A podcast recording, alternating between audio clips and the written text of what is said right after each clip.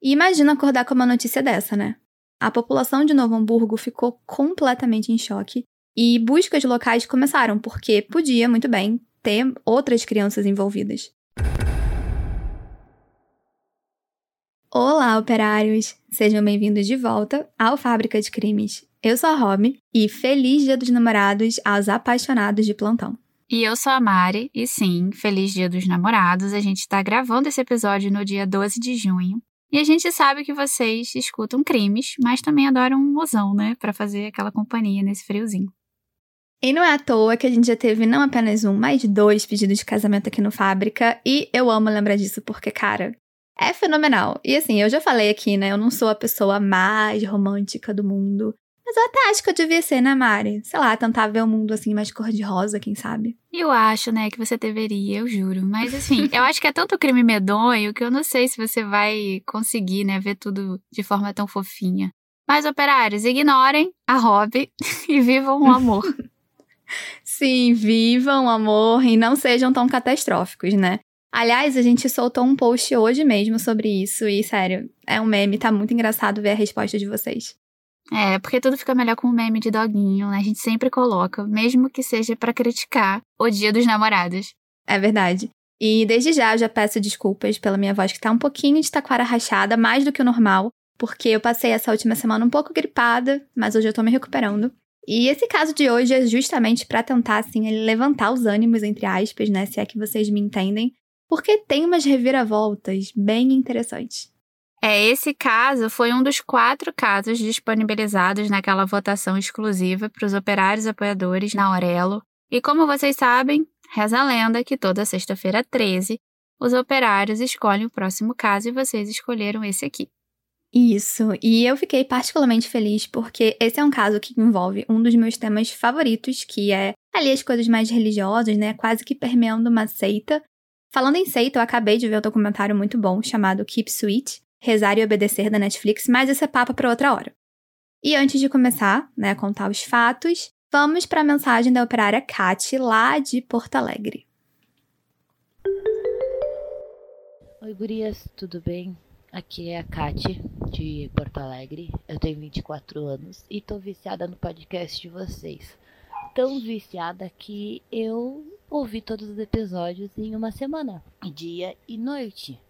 E agora eu estou numa abstinência de podcast que eu tô conseguindo entender todos os outros operários que falavam sobre isso em áudio, sabe? Agora eu tô conseguindo entender, tipo, por favor, façam mais, sabe? Agora eu compreendi. A culpa de tudo isso é da minha irmã. A Eti me indicou o podcast de vocês e foi ela que me viciou. E eu vim agradecer pelo ótimo trabalho que vocês fazem e que a gente dá para sentir o amor e o carinho que vocês colocam no que no trabalho de vocês, sabe? E eu nem sabia como mandar esse áudio, mas eu pensei, enfim, é só para motivar mais elas com o excelente trabalho que elas fazem e que vocês soubessem que o carinho que a gente sente é real, sabe? Tipo, o, o carinho que vocês fazem, o trabalho de vocês, a gente tenta retribuir dessa forma com esses áudios.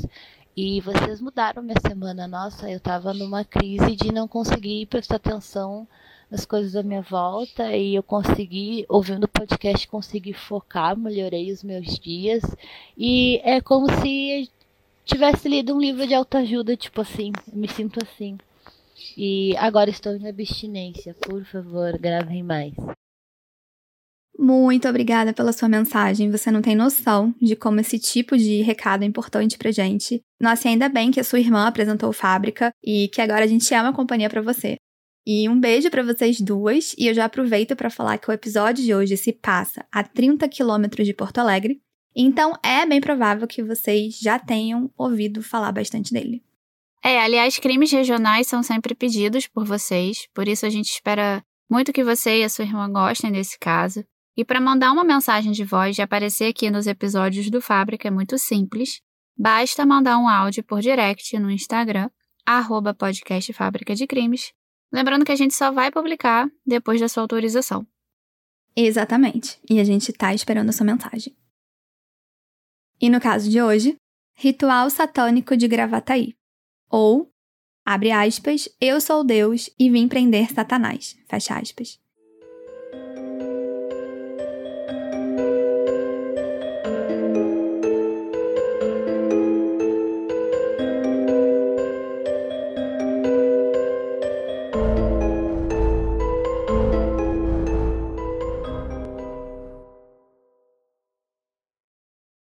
Então vamos lá, que esse episódio é no mínimo interessante e eu vou começar falando um pouco de Gravataí.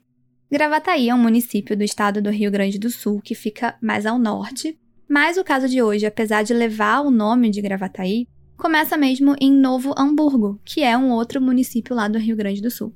E foi em Novo Hamburgo, mais precisamente no bairro da Lomba Grande, que alguns moradores fizeram uma descoberta bem macabra no dia 4 de setembro de 2017. Alguns moradores estavam passando por uma estrada lá em Lomba Grande, que é conhecida como Estrada do Porto das Tranqueiras, que, como vocês podem imaginar, tem bastante. Tranqueira? Isso, e é um local que as pessoas depositam várias coisas, né? Mas naquele dia, algumas tranqueiras acabaram chamando um pouco mais de atenção. E agora, gente, sinalização de conteúdo sensível a seguir. Isso porque dentro de uma sacola de lixo foram encontrados os restos mortais de uma criança. Obviamente que a pessoa que encontrou essa sacola ficou muito assustada e imediatamente avisou a brigada militar. E chegando lá, a cena foi ainda pior. Não apenas ficou confirmado que dentro da sacola tinha realmente restos mortais de uma criança, a brigada também achou outras sacolas e caixas de papelão que tinham restos mortais de uma segunda criança. E um detalhe grotesco é que essas duas crianças, que nesse momento não tinham sido identificadas, elas foram completamente esquartejadas. E as cabeças, né, os crânios, não foram encontrados ali junto com os corpos. Só foram encontrados mesmo os membros e o tronco delas. E na hora ninguém sabia se essa era uma pista importante ou não, mas um detalhe é que os sacos em que as partes dos corpos foram encontrados eram sacos de lixo, tipo sacos normais, né? Mas as caixas que as outras partes estavam eram de uma marca muito específica de um produto de limpeza que só é fabricado em Pernambuco e é comercializado até o estado de São Paulo. E a gente está falando do Rio Grande do Sul. Então, talvez aquelas crianças não fossem ali da região. E imagina acordar com uma notícia dessa, né? A população de Novo Hamburgo ficou completamente em choque e buscas locais começaram, porque podia muito bem ter outras crianças envolvidas. Fora que essas cabeças não tinham sido encontradas, né? Até para facilitar a identificação. Pois é. Eis que depois de duas semanas, do outro lado da estrada do Porto das Tranqueiras, foram localizadas as mãos e os pés dessas duas crianças, mas ainda nenhum sinal dos crânios. Três dias depois, no dia 7 de setembro, o Instituto Geral de Perícias traz um boletim oficial e um OBS pequenininho que a gente falou Instituto Geral de Perícias, mas é porque a gente está se referindo ao Rio Grande do Sul. Assim que eles chamam nessa área, IGP. Mas aqui no Rio a gente geralmente chama de IML, Instituto Médico Legal. Sim, aliás, conta pra gente como que chama aí onde você mora, porque isso é uma coisa que a gente fica realmente bem curiosa. Enfim, como a gente está falando do Rio Grande do Sul, eu vou continuar chamando de IGP. E segundo o lado do IGP, as duas crianças que foram encontradas eram um menino entre 8 e 9 anos e uma menina entre 10 e 12 anos. E toda essa situação era muito delicada, né? A gente estava falando de um crime horrível, medonho, de duas crianças esquartejadas. E logo de início já entrou ali uma teoria que a gente sinceramente não escuta todo dia. Mas seria de que essas crianças foram vítimas de um ritual satânico.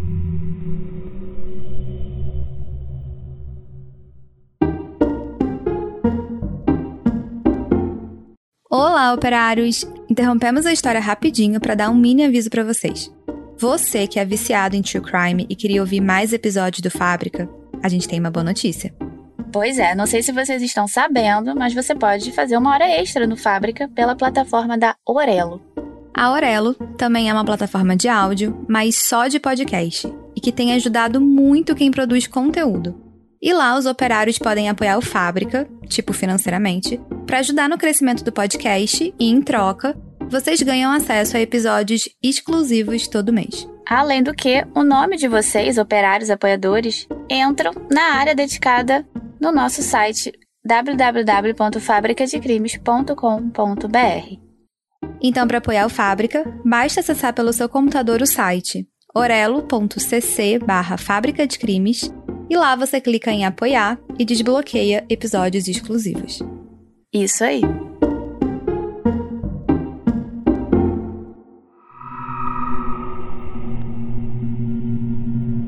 E eu já vou explicar o porquê dessa teoria, né, de ritual satânico. Mas o laudo também mostrou que essas crianças eram irmãs. Então, o menino e a menina, eles eram irmãos, e no corpo de um deles tinha sido encontrado uma grande quantidade de álcool, mais especificamente 15 decigramas de litro por sangue.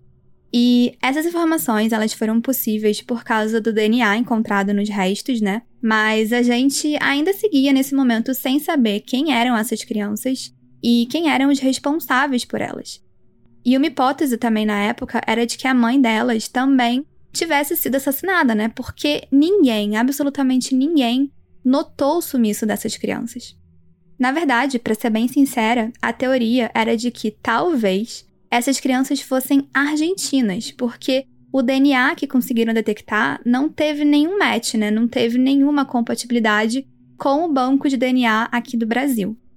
E sem as cabeças era difícil fazer uma reconstituição facial. Muito do trabalho da polícia nesse início também envolveu buscar por nomes de crianças que não estavam indo para a escola nos últimos tempos, só que, infelizmente, isso não levou a nada, pelo menos não naquele momento.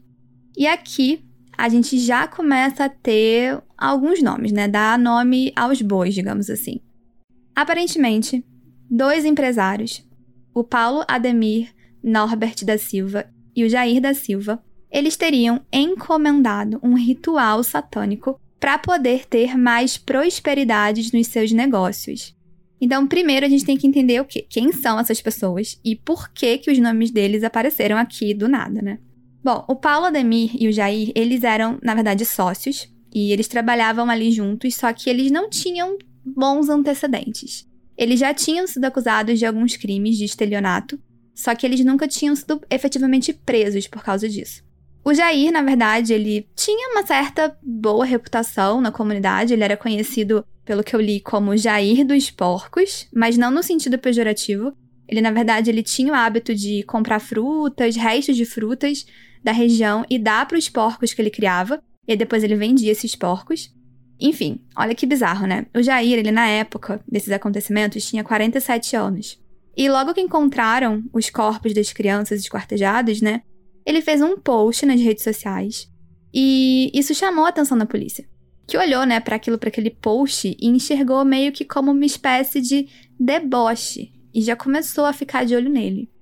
E é óbvio que essa vigilância não foi à toa, né? Os corpos das crianças, eles foram encontrados numa parte da estrada que ficava perto de uma propriedade do Jair. Aliás, esse era um dos ramos que o Jair estava inserido, né? O de venda de imóveis ali na região.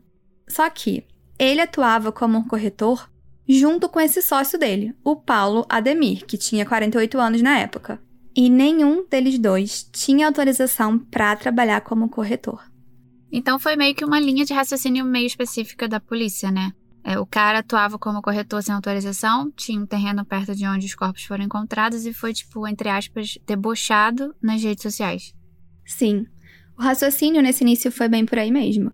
E eu acho, obviamente, que a ficha criminal do Jair também pesou bastante, né? Tipo, eu disse que ele nunca foi preso por estelionato, mas ele também já tinha sido acusado de outros crimes, como crimes ambientais, posse ilegal de arma, receptação, adulteração de sinal identificador e até violação de domicílio. Uma pessoa que certamente já seria mal vista aos olhos da polícia. É, com certeza. Mas é aqui que a parte do ritual satânico entra.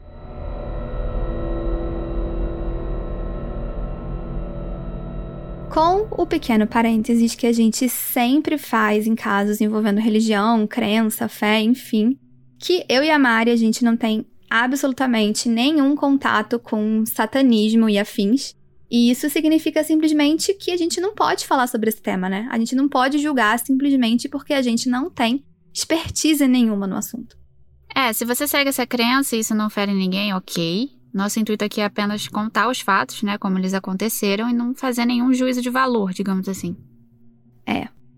As investigações do esquartejamento das crianças, que não tinham sido identificadas até agora, né, elas continuaram. E os investigadores, eles estavam de olho no Jair. Mas eles não tinham nada de fato que ligasse ele ou o sócio dele às mortes, era tudo muito não concreto. E é importante falar que quem tinha assumido as investigações era o então titular da Delegacia de Homicídios, o delegado Rogério Baggio. E durante três meses ele olhou todas as evidências, com muita calma e em busca de um possível ou possíveis suspeitos. Mas eu sinto em dizer que foram três meses em que a investigação andou muito pouco, porque o caso, apesar de ser medonho, né, não tinha nada ali que pudesse culpar ninguém. Eis que alguns meses depois, em dezembro, uma única testemunha fundamental aparece quase assim que milagrosamente e presta um depoimento que muda completamente o rumo das investigações. Segundo a testemunha, ela tinha presenciado tudo o que aconteceu com as crianças naquele dia 4 de setembro. Essa testemunha disse que, ao que parece, o Jair e o Paulo estavam querendo fazer o negócio imobiliário deles ali crescer, prosperar, e o negócio não estava indo muito bem. E aí, para isso, eles teriam encomendado e pago 25 mil reais em um ritual satânico, conhecido como Ritual de Prosperidade e que envolvia sacrifícios. E eu não sei dizer se eles já seguiam ensinamentos do satanismo antes, pelo que eu li e vocês né, vão poder pegar, eu acho que não. Mas nesse momento, eles decidiram seguir com o ritual da prosperidade e foram apresentados a um homem chamado Silvio Fernandes Rodrigues, que era, que eu vou chamar aqui, de bruxo e dono de um templo satânico em Gravataí. A testemunha descreveu o bruxo Silvio, né, falou como é que ele era e disse que já tinha sido chamado para trabalhar com ele por um tempo. E ele trabalhava na casa desse bruxo, que também era um templo. Era o chamado Templo de Lúcifer. E essa pessoa, né, a testemunha, não sabia no momento o que que Templo de Lúcifer significava, mas depois de ter sido chamado pelo bruxo algumas vezes, né, ele entendeu finalmente que se tratava de um templo satânico e que lá eram feitos rituais. Rituais esses que às vezes podiam até mesmo envolver o sacrifício de crianças, que eram consideradas pessoas mais puras. A testemunha contou em detalhes que no dia 4 de setembro ele viu sete pessoas dispostas em um círculo dentro do templo de Lúcifer e que sim, essas crianças foram sacrificadas em troca de prosperidade aos negócios do Jair e do Paulo. Agora, Mari, eu vou mostrar algumas fotos do templo lá de Gravataí e você descreve para os operários, lembrando que todas essas fotos já estão disponíveis no Instagram do Fábrica, o arroba podcast Fábrica de Crimes. E quem tiver interesse em ver, tá tudo lá. E eu, por exemplo, eu admito que eu fiquei bem curiosa, né? Porque eu nunca tinha visto o interior de um templo assim, né? Antes. Cara, eu confesso que essa primeira foto eu já tinha visto, por alto. Mas, enfim, essa primeira foto é tipo. No primeiro plano tem duas cortinas vermelhonas, assim, vermelho sangue. E no meio, porque elas estão um pouco abertas, e no meio, lá no fundo, tem uma, uma cortina azul. E na frente dessa cortina tem o que eu diria que é o sete pele, o capeta, enfim, Satanás. Com várias velas em volta, flores, tipo girassol. Ele tá com uma coroa. E ele tá meio que sentado numa cama vermelha. E a segunda foto, essa eu nunca tinha visto, é o portão, parece, né, o portão de uma residência, um muro de tijolos, e esse portão ele é tipo parece que é de ferro, né, Rob? E tem uma estrelona assim no meio. Isso. E logo depois do relato da testemunha, a polícia civil bateu lá nesse templo e tirou essas fotos. E eles também encontraram uma roupa bem exótica, eu diria, mas a Mari também vai descrever para vocês. Cara, é um cachorro pastor alemão, uma máscara, né? A mim parece que é tipo, ele tá uma espécie de pano preto e a cabeça é uma máscara. E eu imagino que a testemunha disse que era a roupa usada no ritual da prosperidade, né? Sim. Segundo o relato da testemunha, a ideia era de que o bruxo Silvio ele usasse a roupa, né, de cachorro, e os pedaços dos corpos das crianças fossem colocados no chão, formando um losango. E agora sim, a gente tem já alguns elementos bem misturados, né? Várias informações desse ritual. E só para vocês terem uma ideia, depois do depoimento da testemunha, o inquérito policial, que estava de certo modo pequeno, ele ficou com mais de 300 páginas, o que é bastante coisa.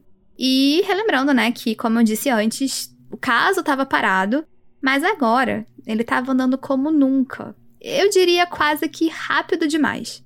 Hum, eu vou arquivar esse seu comentário porque parece interessante. Uhum. E com isso, sete pessoas tiveram a prisão decretada por suspeita de envolvimento no esquartejamento dos irmãos. E foram eles, como vocês podem imaginar, o Jair e o Paulo, né, os sócios que teriam encomendado o tal ritual da prosperidade. O bruxo barra mestre da magia, Silvio, que era o dono do templo de Lúcifer e que teria comandado o ritual, e mais quatro pessoas. Mas quem que seriam essas outras quatro pessoas envolvidas? Os outros quatro eram dois filhos do Jair, o Andrei Jorge da Silva e o Anderson da Silva, e os outros dois eram um homem chamado Márcio Miranda Brustolini, que a polícia não revelou de imediato qual era a participação dele no crime, e um outro homem que se chamava Jorge Adrian Alves. E lembra que eu falei que tinha umas suspeitas de que as crianças eram argentinas? Sim, você disse que o DNA delas não estava, né, no banco de dados brasileiro e aumentou a suspeita de terem sido trazidas da Argentina. Isso. Segundo a teoria da polícia, esse Jorge Adrian, ele era o argentino responsável por sequestrar as crianças da Argentina, né? Ele era argentino. E aí ele teria trazido elas para o Brasil para realizar justamente esse ritual. As crianças supostamente seriam ali da região de Corrientes, e o Jorge, ele teria trocado os irmãos por um caminhão roubado. Ah, e vale dizer que apesar da prisão decretada contra essas sete pessoas, três delas estavam foragidas. Uma era justamente esse homem, esse Jorge Adrian, e as outras duas era um dos filhos do Jair e o sócio dele, o Paulo, mas ele foi capturado depois. Olha, eu acho que aqui já dá para vocês imaginarem que tudo foi um verdadeiro show de horrores. As fotos que a Mari descreveu agora há pouco, elas foram liberadas pela Polícia Civil para toda a população ver. E o interior do templo, né, o templo lá satanista, não é uma coisa que a maioria das pessoas está acostumada a ver, eu acho, pelo menos. E uma das fotos, inclusive, era de um cavalete, onde as crianças teriam sido deixadas antes de serem desmembradas. E assim, é uma coisa completamente horripilante que parece mesmo ter saído de um filme de terror. E o que tornava tudo ainda mais assustador era a forma como a Polícia Civil deu a notícia da prisão dos envolvidos. Só que agora quem estava falando pela polícia, né, não era mais o titular da delegacia de homicídios que eu tinha falado antes, né, o Rogério Bardi. Agora, quem estava falando em nome da polícia era outra pessoa. Ué, mas você não disse que ele estava investigando tudo incansavelmente por três meses até finalmente conseguir o depoimento daquela testemunha-chave e, e prender? Pois é, eu disse e isso realmente aconteceu dessa forma, mas eu também dei ênfase no tempo de atuação do delegado três meses. Foram três meses de investigações até que ele entrou de férias em 10 de dezembro de 2017. Ele entrou de férias e quem assumiu o lugar dele foi o delegado substituto Moacir Firmino. E depois de nove dias assumindo as investigações, o delegado ele deu ordem de prisão contra todas essas pessoas e em 8 de janeiro, pouquíssimo tempo depois, ele convoca uma coletiva de imprensa e faz uma declaração polêmica. A revelação do caso foi dado por Deus. Por isso que o nome da operação é revelação. Nós acreditamos que as crianças foram sacrificadas lá no templo de Lucifer, em Murungaba. E nós encontramos esses cavaletes, tá? são amarradas em ritual, encontramos, é uma prova contundente, um indício de prova contundente e prova. Tá, calma, eu preciso entender isso melhor. O delegado oficial saiu de férias, aí entrou o delegado Firmino. Ele teve uma revelação divina e depois de nove dias prendeu a maioria dos suspeitos e deu o caso por solucionado na coletiva? É isso mesmo? Cara, é. E eu sei, é muita informação aleatória. Na coletiva de imprensa, o delegado Firmino ele disse que o caso estava praticamente solucionado principalmente depois da prisão, desse homem, né, que ele chamou de bruxo, bruxo Silvio. E segundo o delegado, o bruxo Silvio, ele era muito conhecido ali no seu ramo do satanismo, que ele tinha inclusive um site oficial com várias premiações pela atuação dele, e ele até comandava um programa no canal History Channel sobre esse assunto. E segundo o relato da testemunha lá, né, o bruxo Silvio, ele teria pedido os 25 mil reais pelo ritual e disse que as crianças tinham que ter o mesmo sangue. Logo, os irmãos argentinos eram ideais. E uma coisa que eu não disse é que eles eram filhos da mesma mãe, mas não do mesmo pai. E aí, com todas essas informações em mãos, o delegado Firmino, ele basicamente juntou todo esse relato dessa testemunha-chave e teve uma, entre aspas, revelação divina. E, enfim, foi isso. Ele, ele teve a revelação, resolveu prender todo mundo e ponto final. Cara, mas como assim, né? Sem muita base concreta, fora o relato dessa testemunha aí. E o que os acusados falaram disso? Tipo, o bruxo Silvio se manifestou sobre os sacrifícios. E, operários, até esse momento do episódio, a gente tá seguindo a terminologia da imprensa, tá? Mas bruxo, entre aspas, não é o termo ideal. Exatamente. O bruxo, né? Ele se manifestou. Primeiro, ele se identificou como mestre de magia e não bruxo, né? Ele nem mesmo era satanista. Sim, ele tinha todo um estudo de mais de 20 anos de religiosidade, mas não, isso não envolvia qualquer tipo de sacrifício humano. Ele disse que tudo isso era puro sensacionalismo. E assim, durante esse tempo, né, desde o dia 27 de dezembro, ele estava preso, ele foi preso, e de uma maneira absurda. Ele contou que no dia da prisão dele, quatro viaturas da polícia cercaram ele em casa, né, no templo, que era o mesmo lugar. E de uma dessas viaturas saiu esse delegado Firmino. E aí o delegado olhou para ele e declarou o seguinte: entre aspas, eu sou Deus e vim prender Satanás. E detalhe, o Silvio ele ficou sem entender nada. Ele sabia das notícias, né, das crianças, mas ele não sabia que ele tinha sido preso por isso. E ele não sabia porque estavam levando ele pra delegacia do nada, né, num camburão. Era tudo muito sem sentido. Segundo uma reportagem para o canal SBT, o mestre de magia disse que os policiais chegaram quebrando tudo, procurando qualquer coisa que pudesse incriminar ele. E nada foi encontrado, mas ele ficou preso e assim por bastante tempo foram 43 dias. Colocaram num calabouço né, numa, numa jaula escura, úmida, fétida, com mais algumas pessoas que diziam que eu conhecia, não conhecia. É, fui torturado psicologicamente, fui, passei fome, passei sede, foi me negado assistência jurídica dentro da, dentro da, da cela, não consegui ver delegado, não vi advogado, só via os agentes maltratado, escorraçado, como se fosse um bicho. Eu recomendo fortemente que vocês assistam essa entrevista na íntegra, porque ele faz um relato muito completo, muito macabro.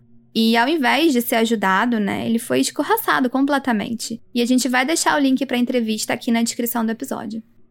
E ainda nas palavras do próprio mestre de magia Silvio, só que agora sobre a vida dele de liberdade, né, depois da prisão, ele disse que Abre aspas. É uma situação bastante complicada porque ainda não consegui organizar nada, ver nada. Tô preocupado agora em dar segurança para minha família. A sociedade inteira está condenando. A repercussão foi nacional e internacional. Eu tenho amigos na Argentina.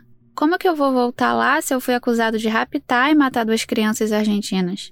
Como tocar a vida se a minha mulher não consegue ir ao supermercado sem ser apontada?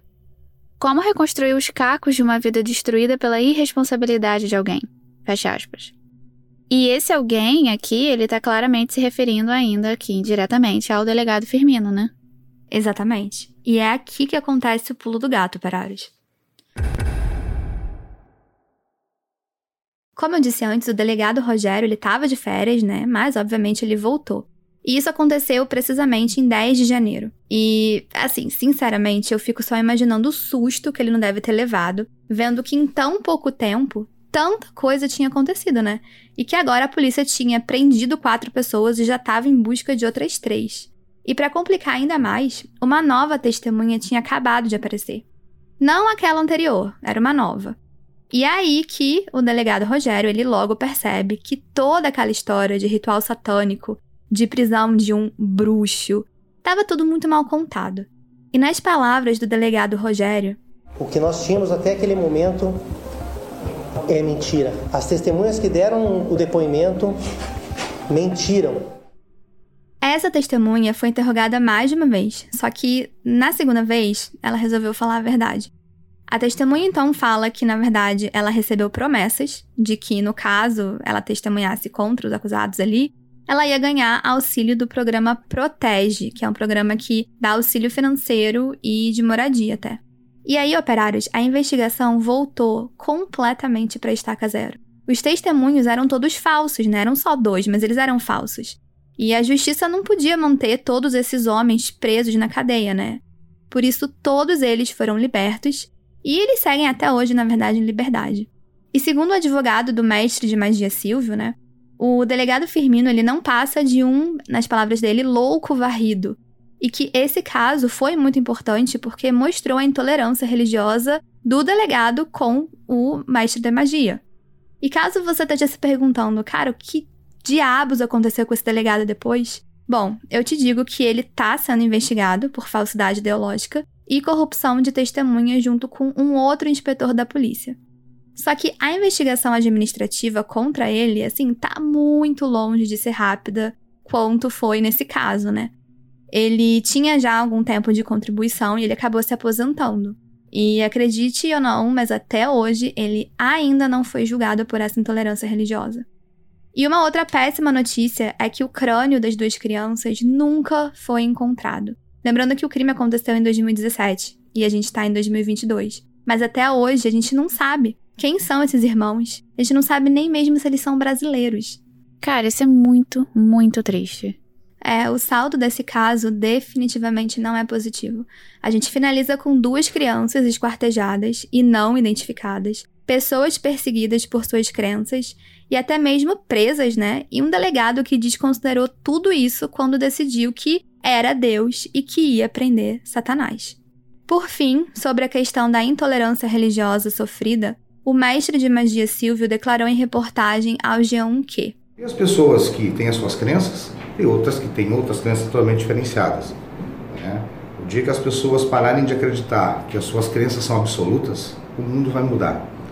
Então eu, eu acredito que as pessoas temem o que desconhecem. Hoje ele diz que, como ser humano, ele perdoa o delegado Firmino, mas que o judiciário não deve perdoar ele. Todos os outros ex-acusados, né, os seis outros que eu tinha mencionado antes, eles também passaram por situações bem parecidas ao do Silvio. E eles também se sentiram humilhados e, enfim, né, como não se sentir com tanta atenção negativa da mídia e do Estado. E hoje eles estão livres e eles tentam seguir a vida deles, mas assim, eu tenho certeza que um trauma desse não vai ser superado tão cedo. Ah, e a título de curiosidade, operários, segundo um dos filhos do mestre de magia Silvio, aquela tal máscara de cachorro, né, cachorro pastor alemão, ela nunca, nunca foi usada para nenhum tipo de ritual. Na verdade, ela foi comprada na AliExpress duas semanas antes das crianças serem encontradas, esquartejadas, e o intuito dela era ser usada numa rave. Sim, numa festa de rave. Nunca para nada relacionado à magia negra. E pouco tempo depois de ser liberto, foi escrito um livro para contar a trajetória do Silvio e todos os horrores sofridos por ele.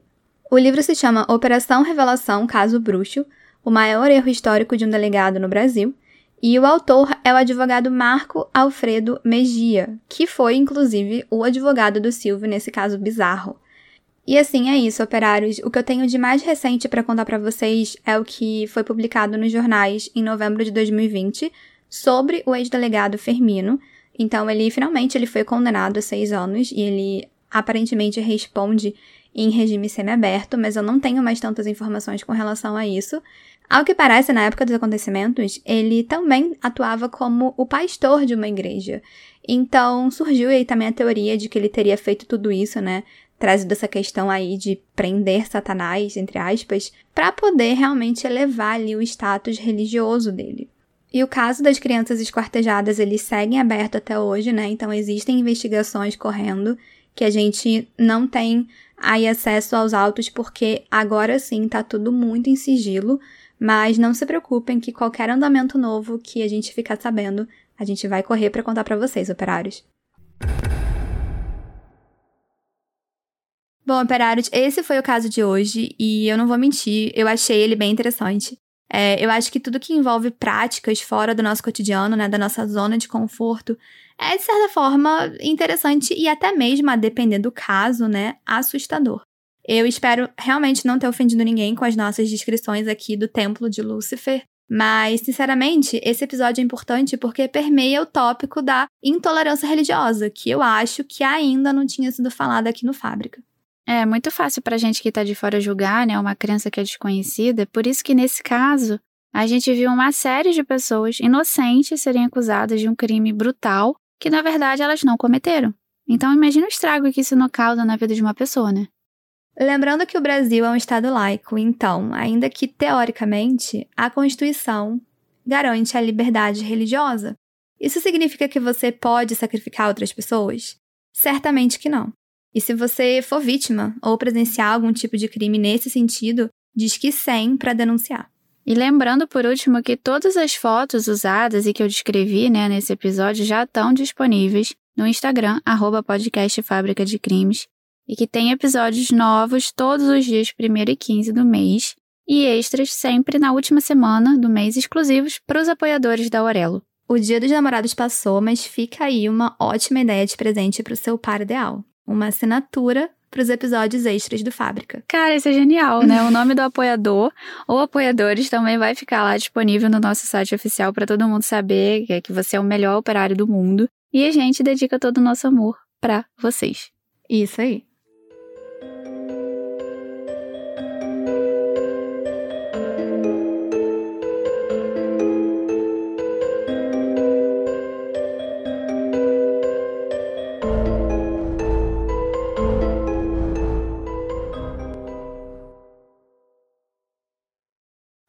Abre aspas, eu sou Deus e vim prender Santa...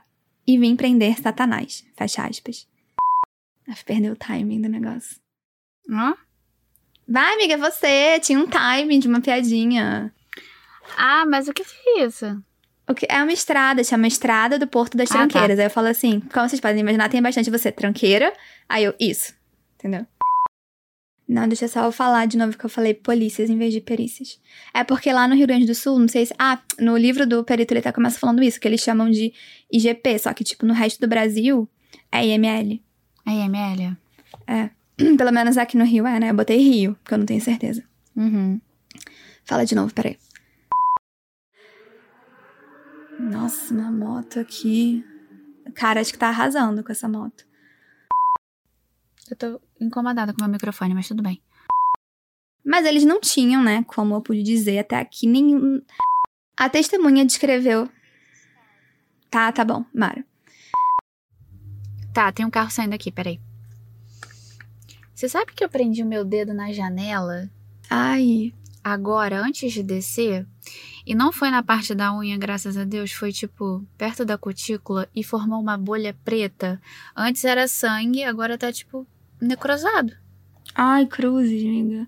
Vou te mandar uma foto para você. Não ver. quero ver foto. Nossa, Não, você tem, tem tanta ver. coisa horrível, meu Deus do céu. Cara, sabe, eu tô vendo aquele filme Suspiria, sabe? Não, qual? Ah, é um filme, tipo, que tem a versão antiga e regravaram em 2018 ou 2019, eu acho. E aí, tipo assim, é um filme que se passa numa companhia de dança contemporânea, só que a companhia é meio que comandada por umas bruxas, assim. Ai, que legal. E é muito explícito, assim, o filme, sabe? Tipo, é muito violento. E eu tô Ah. vendo em parte, porque, tipo, como ele se... Ele é meio americano, meio alemão. Então, ele tem um ritmo meio lento. Então, eu tô vendo, assim, toda noite antes de dormir, eu vejo, tipo, meia hora, assim, porque tem, sei lá, duas horas e meia. Mas é um filme. É um filme, é um filme. Ah, tá. E, tipo assim, cara, tanta coisa explícita, tipo assim, de pega a pessoa, pendura ela num gancho. Cara, eu tô assim, muito. Eu não devia estar vendo isso, sabe? Cara, é mais explícito que me, des, me, me desmar, sei lá. Cara, Midsommar. Então, eu tô achando, tanto que, tipo, eu tô vendo sozinha, né? Eu falei pro Raio que odeia Midsommar. Eu falei assim, cara, você, se você visse, você ia achar Midsommar bom. Cara, Midsommar é bizarro. Ai, eu amo Midsommar. Eu sei. Enfim. Então, as crianças supostamente seriam da região ali de Corrientes. E o Jorge, ele teria trazido. É Corrientes. Ai, Deus do céu. Atrapalhou completamente meu raciocínio. Ai, Tem que falar mas- espanhol, amiga.